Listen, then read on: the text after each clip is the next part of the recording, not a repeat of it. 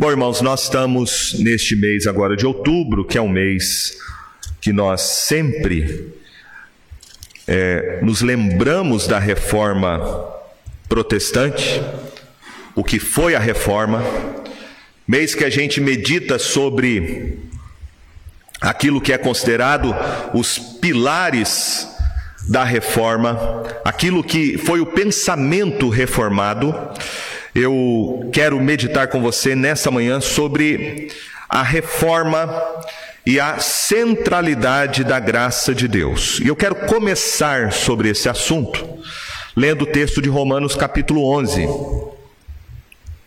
verso de número 6 para fazermos uma introdução sobre este tema. Romanos capítulo 11, verso de número 6.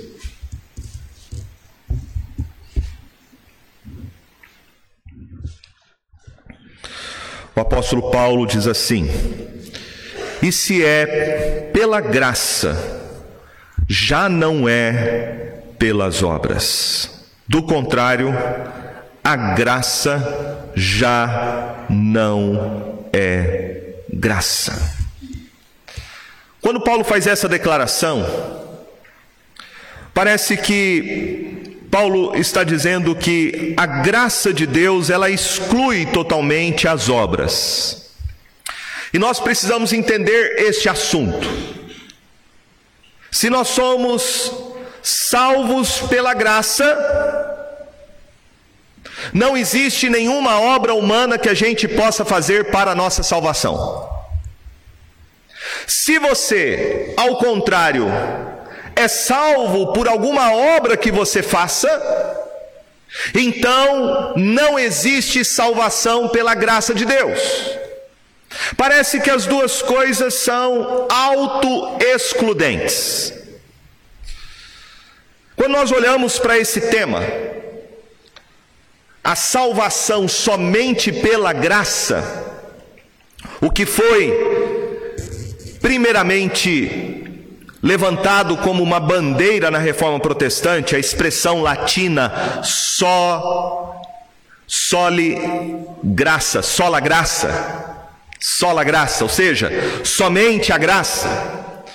O que os reformadores estavam dizendo com isso? Eles estavam dizendo que você era aceito por Deus não por obras humanas, não pela compra de indulgências, não pela mediação dos santos, não pelas suas penitências, mas a salvação é uma obra realizada unicamente por Deus em Cristo Jesus, e você recebe ela pela fé em Cristo e não por obras humanas. Essa mensagem da salvação pela graça é uma mensagem antiga, porque ela está no Evangelho. E a reforma protestante, na verdade, foi uma volta à origem, às fontes. A reforma protestante nada mais foi do que nós retornarmos às antigas doutrinas da graça de Deus, que haviam sido corrompidas pela igreja, pela tradição da igreja, pelos dogmas da igreja. Então a salvação pela graça sempre foi a mensagem do verdadeiro evangelho. O apóstolo Paulo, escrevendo a sua carta aos Gálatas, ele diz que ele estava assustado em ver como que rapidamente a igreja na Galácia havia abandonado o evangelho da graça. Por causa de judaizantes que entraram dentro da igreja pervertendo o evangelho de Jesus Cristo dizendo que a salvação em Cristo pela fé não era suficiente. Você precisava fazer algumas obras humanas, como a circuncisão, ou guardar as leis dietárias que Deus determinou por intermédio de Moisés. Então esse tema é extremamente importante. Extremamente importante. Quando nós olhamos para o aspecto histórico do desenvolvimento desta doutrina bíblica, a partir da reforma protestante, nós vamos ver que a igreja romana ela falava sobre a graça de Deus, Mas ela não dizia que somente a graça era suficiente. A ideia romanista, que ainda está presente na mentalidade, inclusive de muitos evangélicos, é que Deus fez uma obra de salvação em Cristo, mas você precisa cooperar com esta obra de salvação para ser salvo. É aquela ideia. Cristo Jesus fez 50% e agora você precisa completar os, os outros 50%. Isso está presente na mentalidade de muitas igrejas evangélicas hoje em dia. A antiga doutrina romanista que foi rejeitada pelos reformadores, infelizmente se infiltrou hoje em muitas igrejas. E quando o Evangelho de Cristo Jesus não é pregado com a sua integridade, o homem vai tentar introduzir alguma coisa. Quantas igrejas hoje fazem campanhas? É a campanha do sabonete, é a campanha do sal grosso, é a campanha para adquirir casa própria, é a campanha para arrumar marido, é a campanha para arrumar emprego, é a campanha para ser curado, é o óleo, é a água, é o lencinho, é a mão ungida. Hoje o romanismo está presente dentro da igreja evangélica. Por isso, um dos lemas da reforma, que era uma igreja reformada sempre se reformando.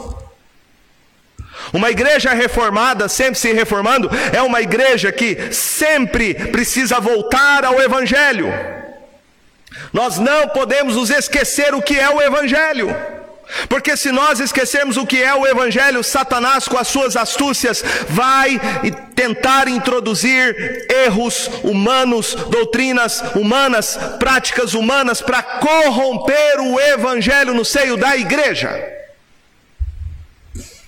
Uma igreja reformada sempre se reformando, não é uma igreja em busca de novidades. Uma igreja reformada sempre se reformando, não é uma igreja que vai em busca da última moda.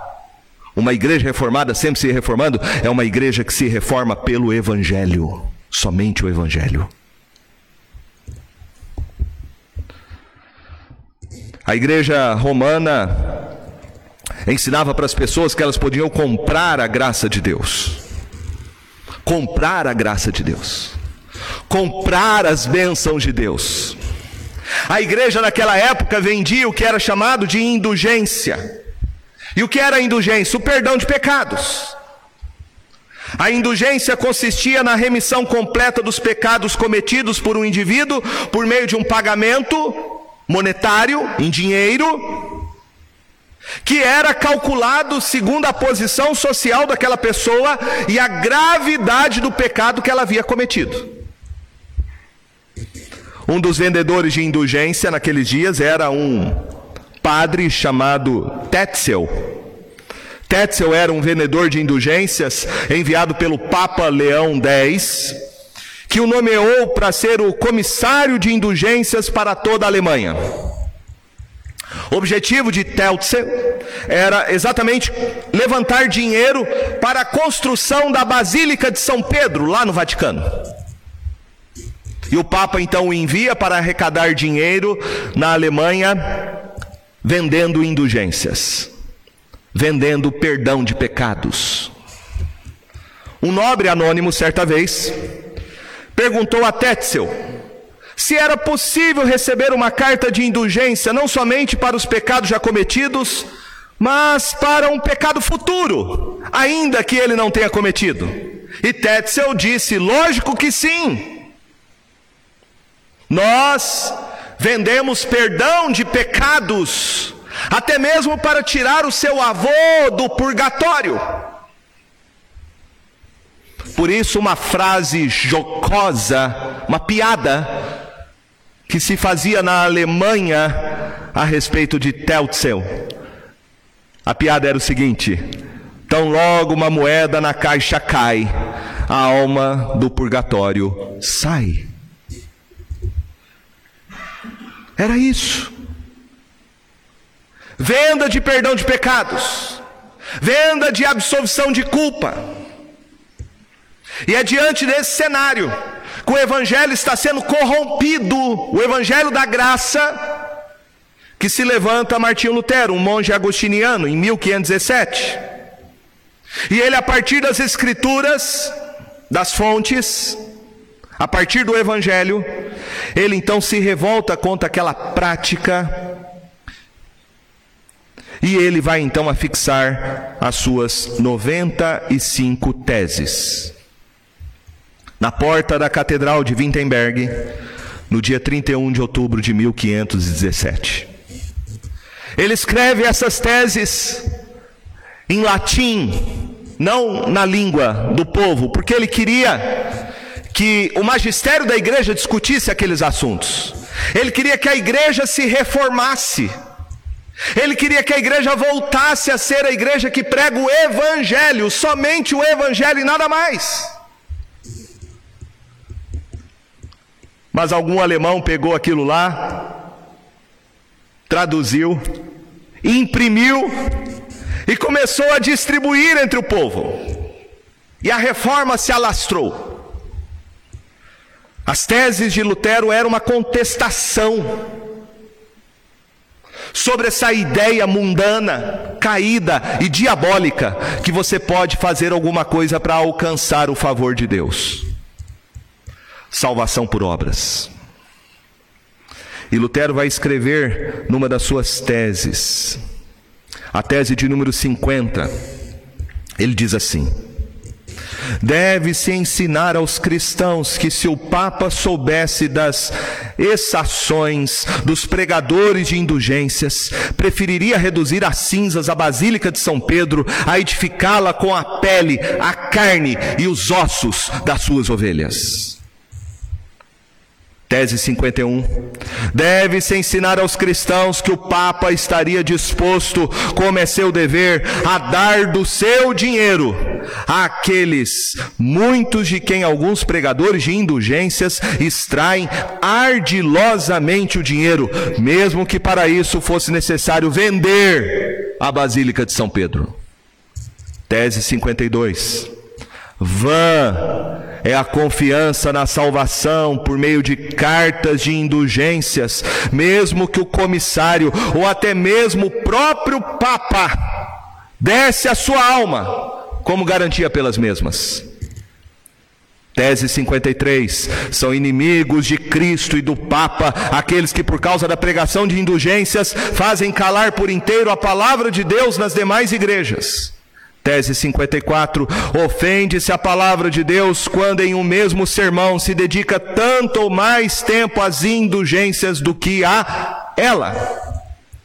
Tese 86. Do mesmo modo, porque o Papa, cuja fortuna hoje é maior do que o dos mais ricos, crassos, não constrói com seu próprio dinheiro, ao menos esta única Basílica de São Pedro, ao invés de fazê-lo com dinheiro dos pobres fiéis? Tese 62. O verdadeiro tesouro da igreja é o Santíssimo Evangelho da glória e da graça de Deus. Como é atual isso? Como é atual? O protesto de Lutero contra as indulgências ainda é atual nos nossos dias. Muitas pessoas pensam que podem comprar a graça de Deus. Muitas pessoas acham que pelas suas obras conseguem adquirir o favor de Cristo. Se você perguntar para qualquer pessoa, qualquer pessoa, por que você vai para o céu? Qual é a garantia da sua salvação? Se você perguntar assim para uma pessoa: olha, se você morrer, e você chegar diante de Deus e Deus perguntar por que eu tenho que deixar você entrar no meu céu, qual é a sua resposta? Você vai ver que a maioria das pessoas pensam que elas podem comprar o favor de Deus. A maioria. A maioria das pessoas pensam que elas são boas, que elas têm méritos. A maioria das pessoas pensam: ah, eu já sofri muito nessa vida, eu já paguei pelos meus pecados, eu mereço entrar no céu. Este é o pensamento mundano, este é o pensamento pagão. E este pensamento pagão foi cooptado pela igreja romana para arrecadar dinheiro das pessoas, para se enriquecer, para construir a Basílica de São Pedro. É contra isso que Lutero se levanta. É contra isto, contra a perversão do Evangelho de Jesus. E é contra isto que eu e você hoje temos que nos levantar. É por isso que a gente é protestante. Ser protestante é isso. É não admitir que alguém corrompa o Evangelho de Jesus Cristo, é se levantar contra isso. Não é protesto político, não é protesto ideológico. O movimento que eu e você somos chamados por Deus para revolucionar o mundo é resgatar a integridade do Evangelho que está sendo ameaçada e corrompida nos nossos dias por falsos mestres. Falsos mestres. Eu quero olhar com você esse assunto biblicamente. A salvação pela graça somente. E quando nós estudamos este assunto, nós temos que entendê-lo que primeiramente a vida eterna ela foi prometida por Deus se nós obedecêssemos a sua lei, se nós obedecêssemos a sua palavra. Veja comigo o texto de Gênesis, capítulo 2. Aqui nós temos o primeiro pacto que é chamado pacto de obras. A palavra pacto que significa um acordo, um acordo entre duas partes. É um acordo que tem promessas e sanções. Por isso é chamado de pacto ou aliança. E esta aliança que Deus faz com Adão, o primeiro homem, é chamada de pacto ou aliança das obras. Gênesis capítulo 2, verso 16 e 17, Deus diz: E o Senhor Deus lhe deu esta ordem: de toda árvore do jardim comerás livremente, mas da árvore do conhecimento do bem e do mal não comerás, porque no dia em que dela comeres, certamente morrerás. Veja que Deus fez aqui uma aliança com Adão. Ele deu uma ordem. A ordem é: você pode comer de toda a árvore do jardim livremente. E lembremos que Deus havia criado um belíssimo jardim e colocado Adão e depois a sua esposa Eva para cultivar e guardar este jardim. O texto fala no verso de número 9: Do solo fez o Senhor Deus brotar toda sorte de árvores agradáveis à vista e boas para alimento, e também a árvore da vida no meio do jardim e a árvore do conhecimento do bem e do mal. Então veja comigo que haviam duas árvores que tinham ali um significado sacramental. A árvore da vida que estava no meio do jardim e a árvore do conhecimento do bem e do mal. Deus dá uma ordem. Você pode comer de todas as árvores, menos a árvore do conhecimento do bem e do mal, menos o fruto desta árvore. Porque se você comer, você vai morrer. Você vai morrer. Deus faz aqui um pacto, uma aliança. Essa aliança tem uma promessa de vida. Esta aliança tem também uma sanção. Se ele obedecesse, ele ganharia a vida eterna. Se ele desobedecesse, ele receberia, como fruto da sua desobediência, a morte. E isso é claro em Gênesis capítulo de número 3. Após a queda de Adão e Eva, o texto diz no verso de número 22: Então disse o Senhor Deus: Eis que o homem se tornou como um de nós, conhecedor do bem e do mal, assim que não estenda a mão e tome também da árvore da vida e coma e viva eternamente. Então veja que está implícito aqui a ideia de uma recompensa, de mérito. Se Adão obedecesse o pacto que Deus havia feito com ele, se Adão guardasse a lei de Deus, se ele pelas suas obras fosse obediente ao Senhor, ele receberia como mérito da sua obediência vida eterna. Então, pregar que salvação não é por obras, não é verdade. Ela é. A questão é se você consegue. A questão é se você tem mérito. Adão não conseguiu, ele caiu. Ele pecou. E veja que o pacto de Deus falava: se você desobedecer, você vai morrer. E então Deus cumpre a sua palavra. O texto fala, verso 24: E expulso o homem, colocou querubins ao oriente do jardim do Éden e o refugir de uma espada que se revolvia para guardar o caminho da árvore da vida. Deus o lançou fora do jardim do Éden. Adão perdeu a comunhão que ele tinha com Deus. Então nós aprendemos aqui que o pacto das obras requeria de Adão uma obediência à lei. E se ele obedecesse à lei, ele receberia o prêmio da sua obediência, a sua recompensa, vida eterna.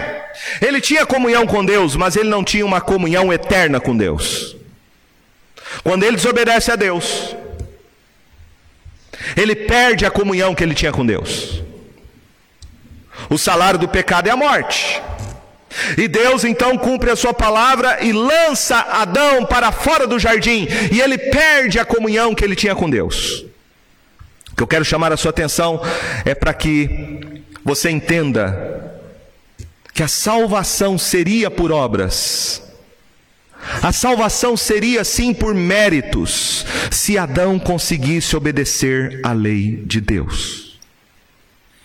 Este é o ensino que Moisés também no tempo da lei, vai deixar claro que a salvação é por meio de obras. Veja o que ele diz em Levítico capítulo 18, verso de número 5. Levítico capítulo 18, verso de número 5. O Senhor diz assim: Portanto, os meus estatutos e os meus juízos guardareis cumprindo os quais o homem viverá por eles. Eu sou o Senhor. Deus aqui ratifica aquilo que ele havia prometido para Adão. O pacto das obras continua na lei. Se você obedecer à lei integralmente, você vai viver por meio da obediência a lei. E o ponto é: quem consegue obedecer toda a lei de Deus para viver por meio dela? Quem consegue guardar toda a lei de Deus para merecer a vida? Quem? Veja comigo o ensino de Davi no Salmo também de número 19.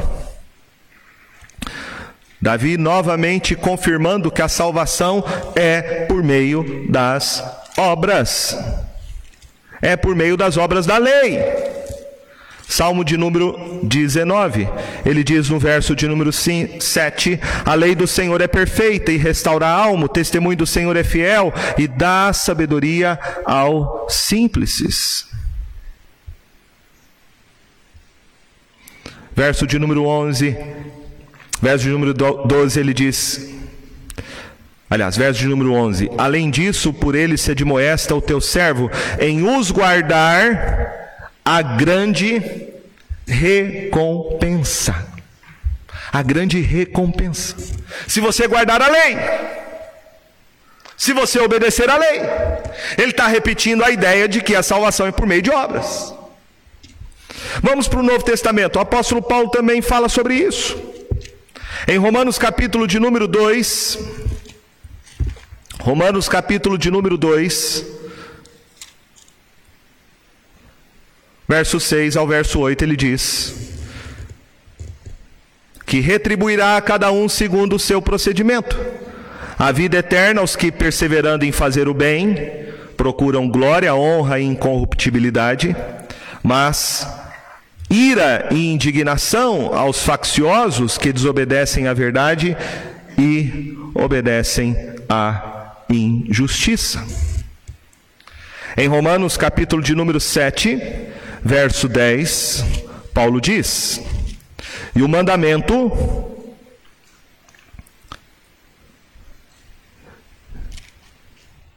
E o mandamento que me fora para a vida, verifiquei que este mesmo se me tornou para morte. Romanos capítulo 10, verso 5. Ora, Moisés escreveu que o homem que praticar a justiça decorrente da lei viverá por ela. Gálatas capítulo 3, verso 12. Paulo também diz: Ora, a lei não procede da fé, mas aquele que observar os seus preceitos, por eles viverá. Então veja que a Bíblia está dizendo: olha, se você obedecer à lei, você vive. Se você obedecer à lei, você ganha a salvação. Se você obedecer à lei, há um mérito para a obediência, que é vida eterna. Você é salvo. Mas a grande questão é: quem consegue obedecer à lei? Quem? Quem? Paulo diz em Romanos, capítulo de número 3, verso de número 23.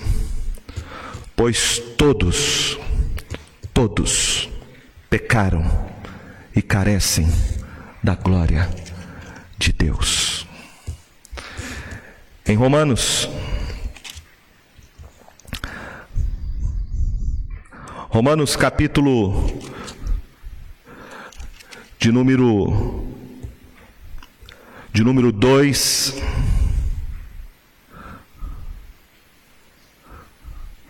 Paulo meditando sobre essa ideia, aliás, capítulo 3, meditando sobre essa ideia de mérito humano, ele diz no verso de número 9 que se conclui: temos nós qualquer vantagem? Não, de forma nenhuma, pois já demonstramos que todos, tanto judeus como gregos, estão debaixo do pecado.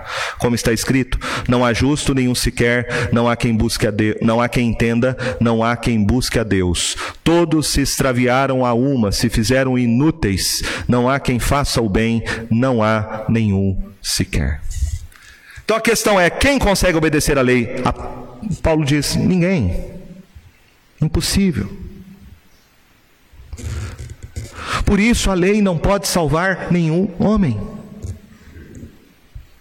Por isso a lei não pode resgatar nenhuma pessoa. E o problema não está na lei. O problema está em nós. Eu e você somos pecadores não conseguimos ser salvos pelas nossas obras. Não conseguimos. Veja o que Paulo diz em Romanos capítulo 7 sobre isso. O problema não é a lei, o problema somos nós.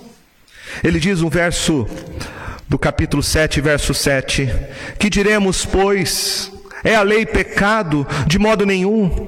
Mas eu não teria conhecido o pecado senão por intermédio da lei, pois não teria eu conhecido a cobiça se a lei não dissera: não cobiçarás. Mas o pecado, tomando ocasião pelo mandamento, despertou em mim toda sorte de concupiscência, porque sem lei está morto o pecado. Outrora, sem a lei eu vivia, mas sobrevindo o preceito, reviveu o pecado e eu morri. E o mandamento que me fora para a vida, verifiquei que este mesmo se me tornou para morte. Para a morte. Então qual é o problema? O problema é que eu e você não conseguimos obedecer à lei. Eu e você não conseguimos agradar a Deus com as nossas obras humanas. E Tiago, no capítulo de número 2, ele vai dizer que não importa o quanto eu e você tenhamos obedecido a Deus, se eu e você transgredimos no um artigo da lei, nós somos culpados. Tiago 2, verso 20, ele diz: Pois qual 2 verso 10, Tiago 2 verso 10, pois qualquer que guarda toda a lei, mas tropeça em um só ponto, se torna culpado de todos. Eu sempre faço a seguinte comparação, uma ilustração conhecida, que é a seguinte: suponhamos que você vá na minha casa, final de mês, tem pouca coisa na geladeira, tem água e tem uns ovos. Eu vou fazer um omelete para você comer. Eu pego lá cinco ovos, quebro o primeiro, o segundo, o terceiro, o quarto, o quinto. O quinto ovo está estragado. Cai no meio dos ovos que estão bons. Você comeria o omelete? Tem quatro bons, só um estragado. Você comeria o omelete? Não. O que Deus exige de nós, meus irmãos, é perfeição. Você quer ganhar a vida? Você quer ter vida eterna? Você precisa ser perfeito. Você consegue? Você consegue guardar toda a lei de Deus? Você consegue realmente amar a Deus de todo o teu coração, com toda a tua alma, com toda a tua força e amar o próximo como a você mesmo? Você consegue? Quem sabe hoje de manhã você já quebrou esse mandamento muitas vezes, quando você reclamou da chuva, quando você reclamou do frio. Quem sabe você já quebrou esse mandamento muitas vezes quando você olhou para as redes sociais, você ficou com raiva do que você viu e você odiou as pessoas ali eu e você não guardamos a lei. Culpados. Eu e você merecemos a justiça de Deus pelos nossos pecados. Eu e você merecemos ir para o inferno.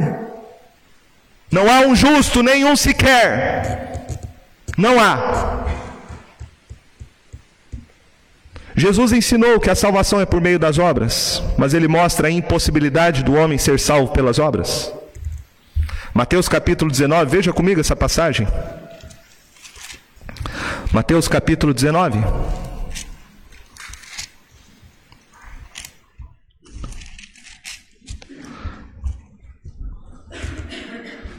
Verso 16 em diante diz assim: Eis que alguém, aproximando-se, lhe perguntou: Mestre, que farei eu de bom para alcançar a vida eterna?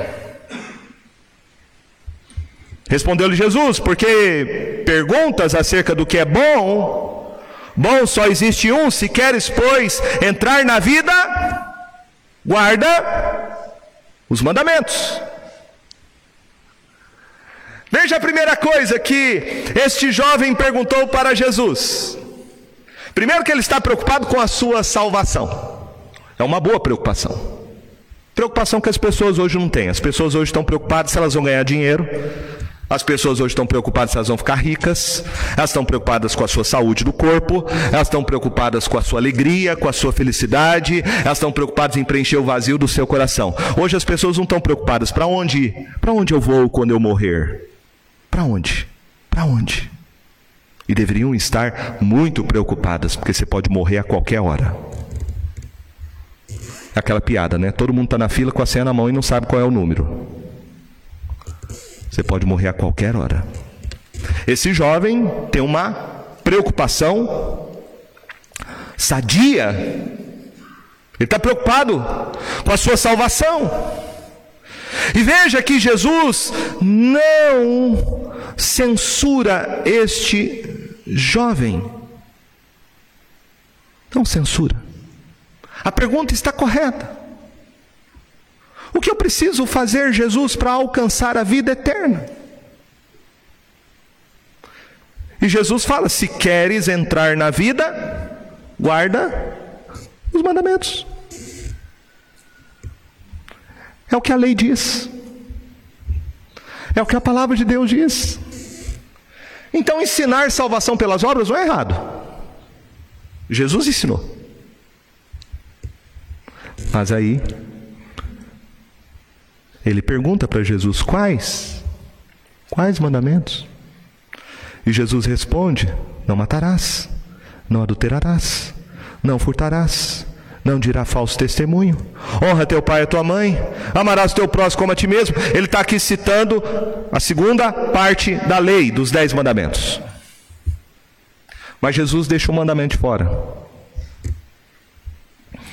Aquele jovem responde para Jesus: Tudo isso tenho observado. Veja só, eu sou obediente. Eu guardo esses mandamentos. Ou ele achava que guardava. Que me falta ainda? Jesus respondeu: Se queres ser perfeito, vai, vende os teus bens, dá aos pobres, e terás um tesouro no céu. Depois vem e segue-me. Tendo, porém, o jovem ouvido esta palavra, retirou-se triste por ser dono de muitas propriedades. Veja, ele achava que guardava a lei, mas ele não guardava. Jesus diz para ele: você tem que ser perfeito. Perfeito. Então não é um desempenho de 50%, 60%, 80%. Se você cometer um deslize, está morto, acabou. É o joguinho. Você vai ganhando estrelinha, estrelinha, estrelinha, estrelinha, estrelinha. Caiu no abismo, morreu, volta para o começo. Não há como. Ninguém é perfeito. E veja que Jesus fala para ele aqui sobre um mandamento que ele se omitiu.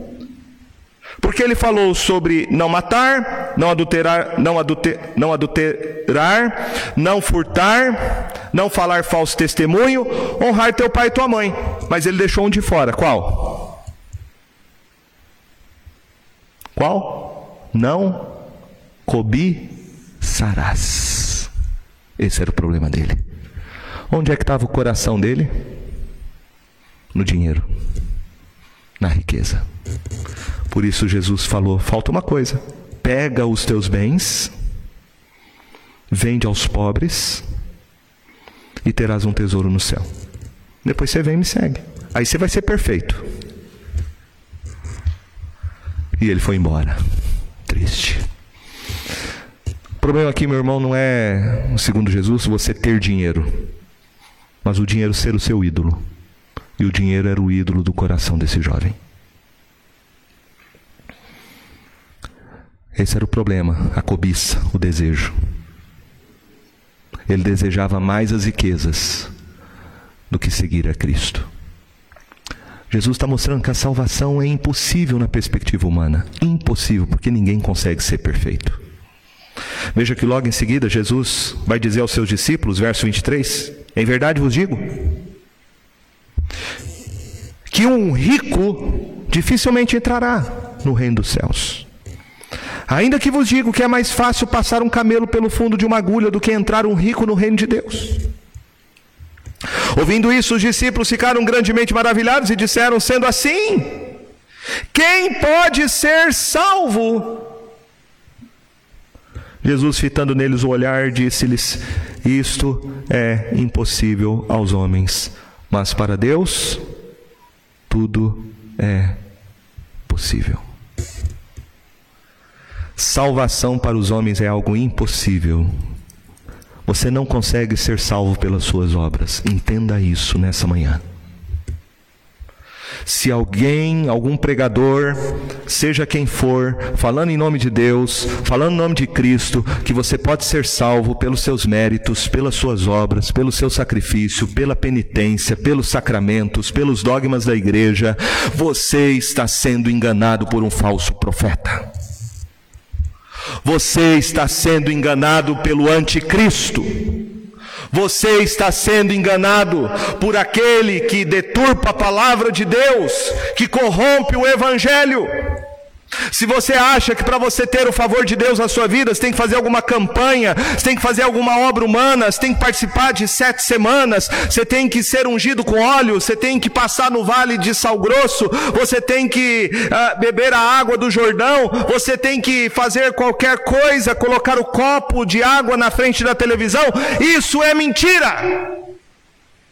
Isso é falso profeta, isso é diabólico. Isso corrompe o Evangelho, meus irmãos.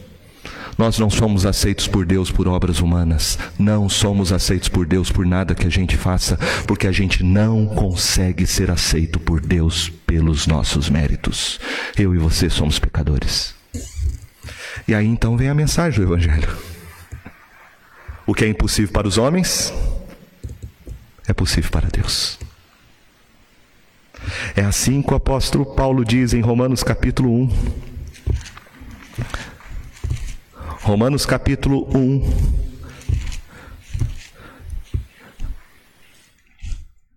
Verso de número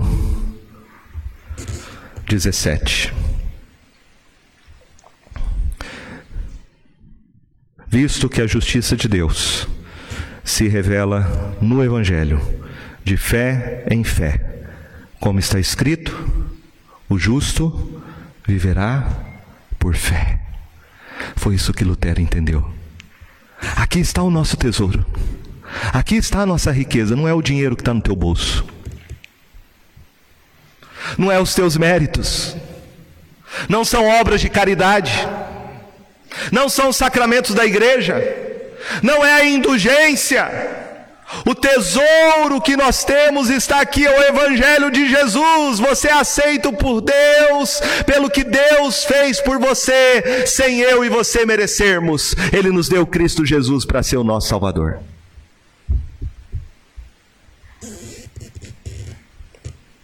Veja o que Paulo diz em Romanos capítulo 3, verso de número 21. Mas agora sem lei se manifestou a justiça de Deus, testemunhada pela lei e pelos profetas, justiça de Deus mediante a fé em Jesus Cristo para todos e sobre todos os que creem, porque não há distinção.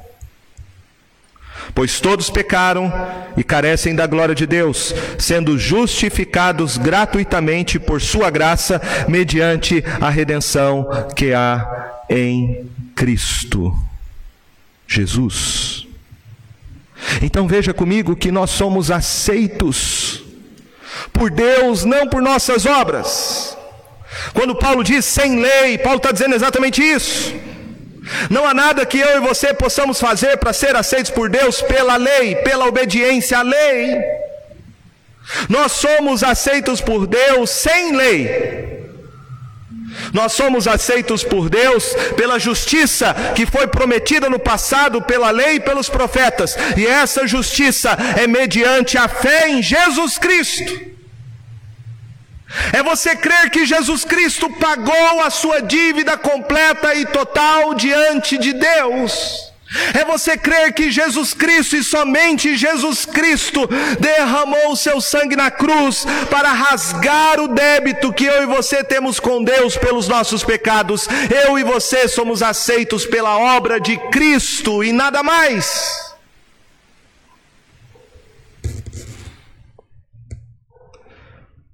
Paulo diz em Romanos capítulo 6, verso de número 23.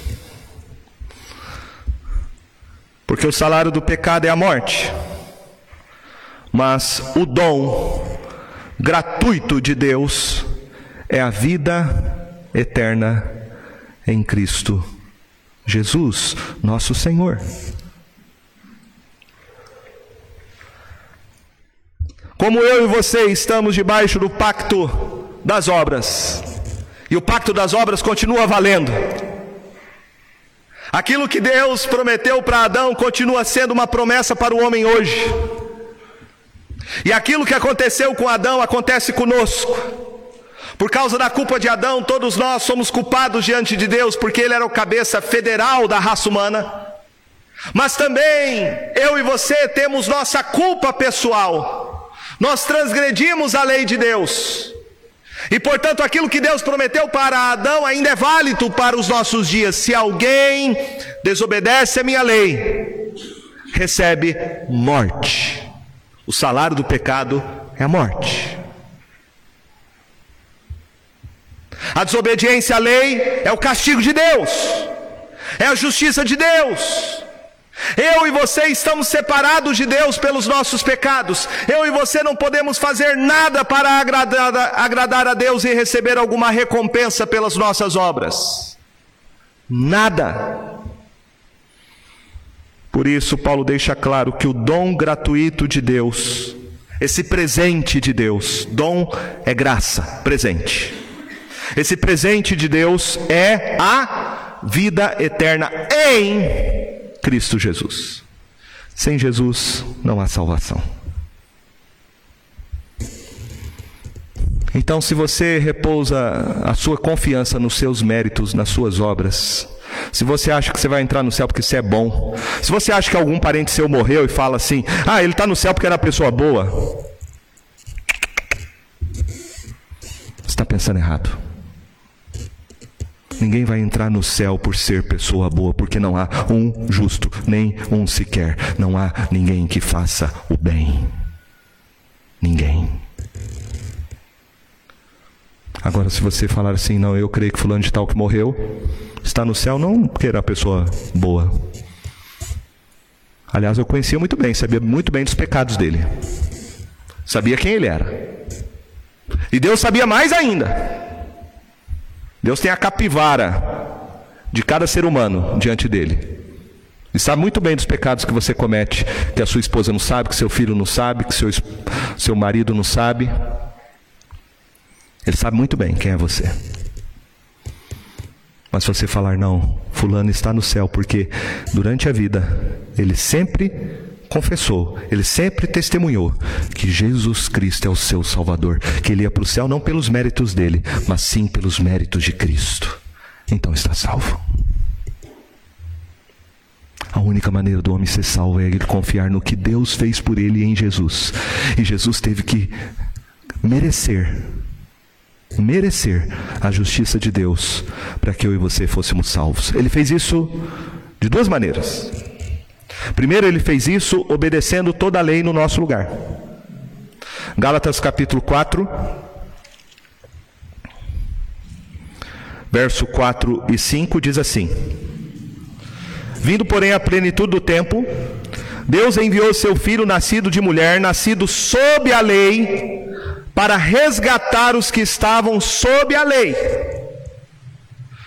Veja, Jesus Cristo nasceu de uma mulher, nasceu como homem, o Deus se encarnou para obedecer à lei. Aquilo que Adão não conseguiu fazer, o primeiro Adão, o segundo Adão fez.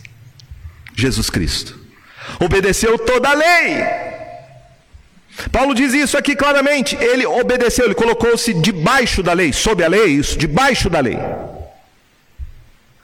E você vai ver nos evangelhos os escribas e fariseus tentando pegar Jesus em alguma contradição, tentando encontrar alguma culpa em Jesus, para denunciá-lo, para dizer que ele é um falsário, que ele não é Deus.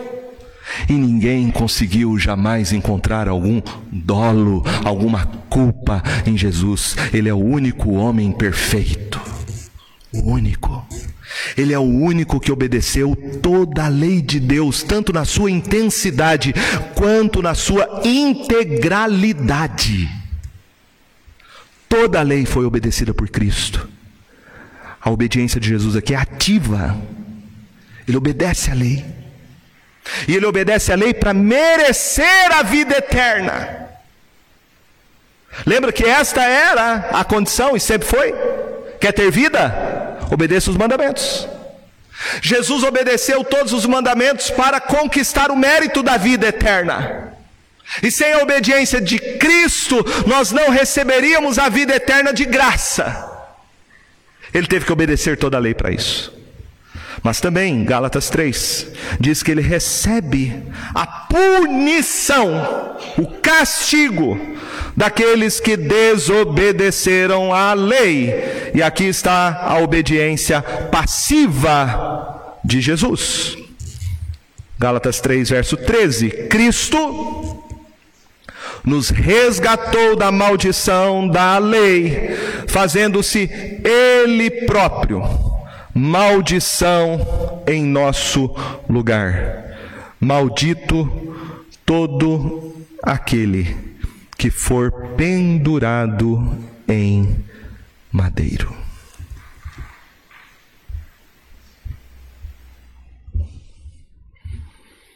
Jesus, meus irmãos, não só obedeceu toda a lei integralmente, ativamente, mas ele também obedeceu a lei passivamente e ele recebe na cruz do Calvário passivamente a justiça de Deus no nosso lugar. Ele não foi para o madeiro porque ele tinha alguma culpa pessoal. Ele foi para o madeiro ele morreu naquela cruz, ele foi considerado maldito para pagar pelo nosso pecado. Ele bebeu o cálice da ira de Deus que eu e você deveríamos beber no inferno. Ele sofreu a penalidade na cruz, que é a penalidade que homens deveriam receber do Deus justo no inferno. Foi esse o cálice que Cristo bebeu até a última gota naquela cruz. Porque Ele estava tomando o nosso lugar, assumindo a nossa culpa e recebendo em nosso lugar a minha e a sua merecidamente punição.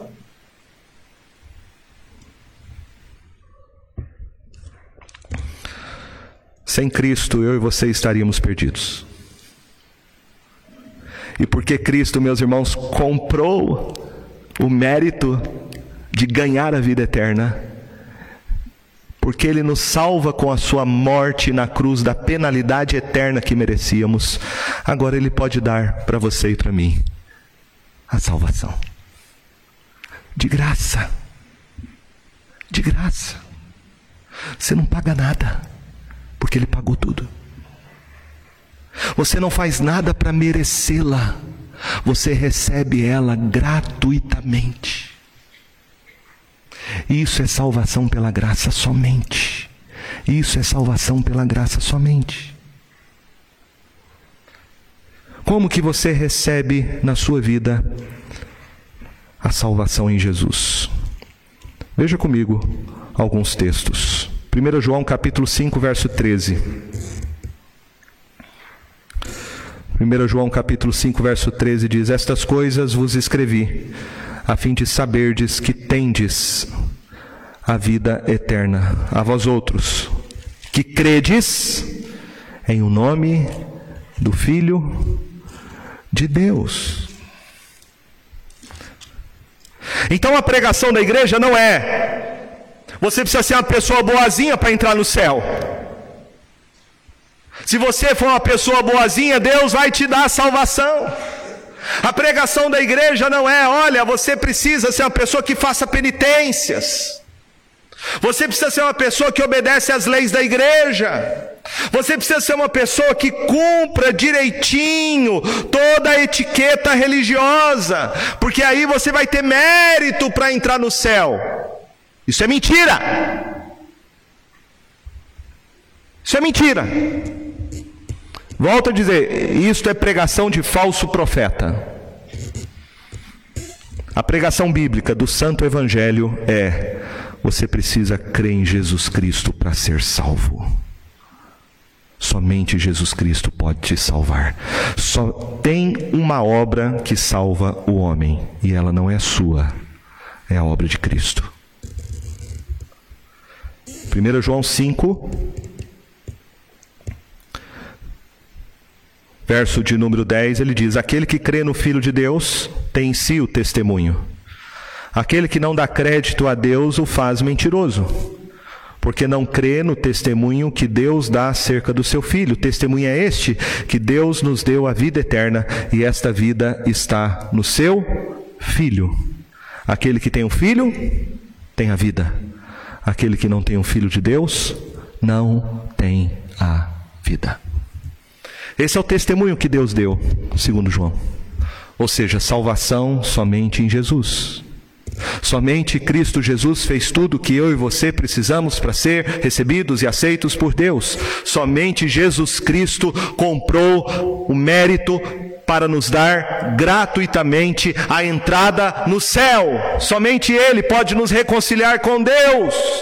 Esse é o testemunho de Deus Pai, que a salvação está pela fé em Jesus. Se você crê em Jesus, você é salvo. Se você rejeita Jesus como o único meio de salvação, você está condenado. Buda não salva você. Maomé não salva você, Allan Kardec não salva você, boas obras não salvam você, placa de igreja não salva você, Maria não salva você, o Papa não salva você, o único que salva você é Jesus, só Ele. E ninguém mais. Se você crê nisso, você está salvo. Se você não crê, põe as suas barbas de molho. Porque se você morrer rejeitando que Jesus é o único caminho para te salvar, você vai para o inferno. Você vai para o inferno. Isso é sério. Jesus, meus irmãos, é o único que pode nos salvar e essa tem que ser a nossa pregação. Nós não podemos corromper esta mensagem para querer agradar as pessoas, agradar os ouvintes. Corromper isso é negligenciar o Evangelho. Corromper isso é permitir que o Evangelho seja deturpado. Corromper isso é trazer o juízo de Deus sobre nós. O juízo de Deus sobre nós. Então, como você pode receber a vida eterna? Como você pode ser salvo? Creia que Jesus Cristo fez tudo para te salvar. Deposite sua confiança nele, somente nele. Fé é isso, não é fé ah, intelectualmente falando. Ah, eu sei quem é Jesus, mas eu creio que eu vou entrar no céu pelas minhas obras. Eu sei quem é Jesus, mas eu creio que Maria pode me salvar. Eu sei quem é Jesus, mas eu creio que os sacramentos da igreja vão me dar mérito diante de Deus. Não. Eu sei quem é Jesus, eu creio que somente Ele, ninguém mais pode me salvar. Só Cristo. Em segundo lugar, você precisa se arrepender dos seus pecados. Atos capítulo 11, versos 17 e 18. O apóstolo Paulo prega o evangelho e diz, em Atos capítulo 11, versos 17 e 18: Pois se Deus lhe concedeu o mesmo dom que a nós nos otorgou quando cremos no Senhor Jesus, quem era eu para que pudesse resistir a Deus? E ouvindo eles estas coisas, apaziguaram-se e glorificaram a Deus, dizendo: Logo também aos gentios foi por Deus concedido o arrependimento para vida. Então, não basta apenas você crer em Jesus, você tem que também se arrepender dos seus pecados. Você tem que se arrepender do seu orgulho. Você tem que se arrepender da sua vaidade. Você tem que se arrepender das suas más obras. Você tem que se arrepender dos seus pecados. E arrependimento, meus irmãos, não é apenas a gente ter consciência do pecado, a gente apenas não sentir sentir tristeza pelo pecado, mas arrependimento é uma decisão para abandonar o pecado. Quando você se arrepende, você se arrepende de todo mérito, de toda vaidade, de toda justiça própria. Quando você se arrepende, você reconhece: eu não tenho condições de me salvar. Eu não passo de um trapo de imundícia, de um verme. O único que pode me salvar é Jesus. Isso é arrependimento. É mudança de vida. Mudança de vida.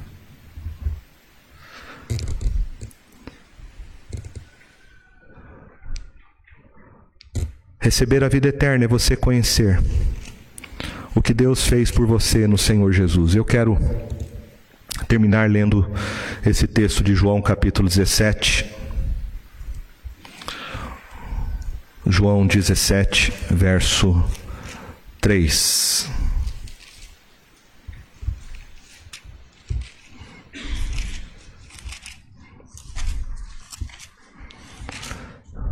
João 17, verso 3 diz assim: e a vida eterna é esta: que te conheçam a ti, o único Deus verdadeiro, e a Jesus Cristo, a quem enviaste. Vida eterna é você reconhecer que Jesus Cristo é o Filho eterno, o Filho unigênito, que foi enviado por Deus Pai ao mundo para ser o seu Salvador. Hoje em dia, muita gente fala em nome de Deus. Você ouve muita gente falando? Você vê hoje muita gente falando: Deus é importante, Deus, a gente tem que ter o temor a Deus, Deus, isso, Deus, aquilo. Veja que o texto fala que a vida eterna é você conhecer o Deus que enviou Jesus Cristo para ser o seu Salvador. Então a questão não é acreditar em Deus. O diabo acredita. O diabo tem medo. A questão é se você acredita que o Deus verdadeiro é o Deus que enviou Jesus Cristo para te dar a vida eterna. Então a questão é quem é Jesus para você. Se você realmente crê que Jesus é o que Deus diz em Sua palavra que Ele é, você tem a vida eterna. Você está salvo. E a salvação é somente pela graça. A salvação não é pelas obras. Veja que o texto fala: você recebe a vida eterna. Vida eterna. O pecado trouxe morte. O pecado trouxe separação. Mas Cristo Jesus é o único que pode nos dar vida eterna, e Ele nos dá vida eterna agora. Agora, quando você reconhece que Jesus Cristo é o seu Salvador, Ele te dá vida agora, ou seja, Ele restaura a comunhão que você perdeu pelo seu pecado com Deus. Ele te dá vida agora, preenchendo o seu coração, te dando verdadeira alegria, verdadeira paz. Sem Jesus Cristo, a morte, é isso que a gente vê na vida das pessoas: morte, tristeza, angústia, depressão, ansiedade, é morte. Mas Jesus Cristo veio nos dar vida. E quando você tem Jesus, você tem vida e vida em abundância. E essa vida eterna começa agora. Agora. Vida eterna significa qualidade de vida. E uma vida que não acaba. Porque o dia que chegar a hora da sua morte, ela vai chegar. Você que crê em Jesus vai poder dizer: Onde está, a morte, a tua vitória? Onde está, a morte, a tua vitória? Eu sei que eu vou estar com Cristo no céu. Por isso o crente não tem medo de morrer. Para nós o viver é Cristo e o morrer é lucro, é ganho. Aquele que está em Cristo, não há mais nenhuma condenação. Passou da morte para a vida. Você tem vida eterna. Você crê em Jesus como seu Senhor e Salvador. Se você recebeu esta graça que foi comprada por Jesus somente, e pela fé e o arrependimento você se apropriou do que ele fez por você, você está seguro, você está guardado. Você não é salvo pelas obras que você pratica na sua vida, mas você foi salvo pela graça em Jesus, pela graça somente, para viver uma vida para a glória de Deus. Quando a gente recebe, meus irmãos, esse presente, não existe no mundo títulos, riquezas que se compare ao presente de receber Jesus como Salvador. Quando você recebe este presente, o que é que você tem que fazer? O que uma criança faz quando ela recebe um presente que ela não esperava, que ela queria muito, mas não tinha condições de ter? Ela agradece, ela se emociona e ela quer mostrar para os outros o presente que ela ganhou. Quando você recebe Jesus Cristo como seu Salvador, o seu coração se enche de alegria, há júbilo no céu. Você quer dedicar a sua vida para Deus, para a glória de Deus. Não como pagamento pelo que ele fez, porque jamais vamos conseguir pagar o que Cristo fez, mas oferecemos nossa vida como gratidão. Gratidão.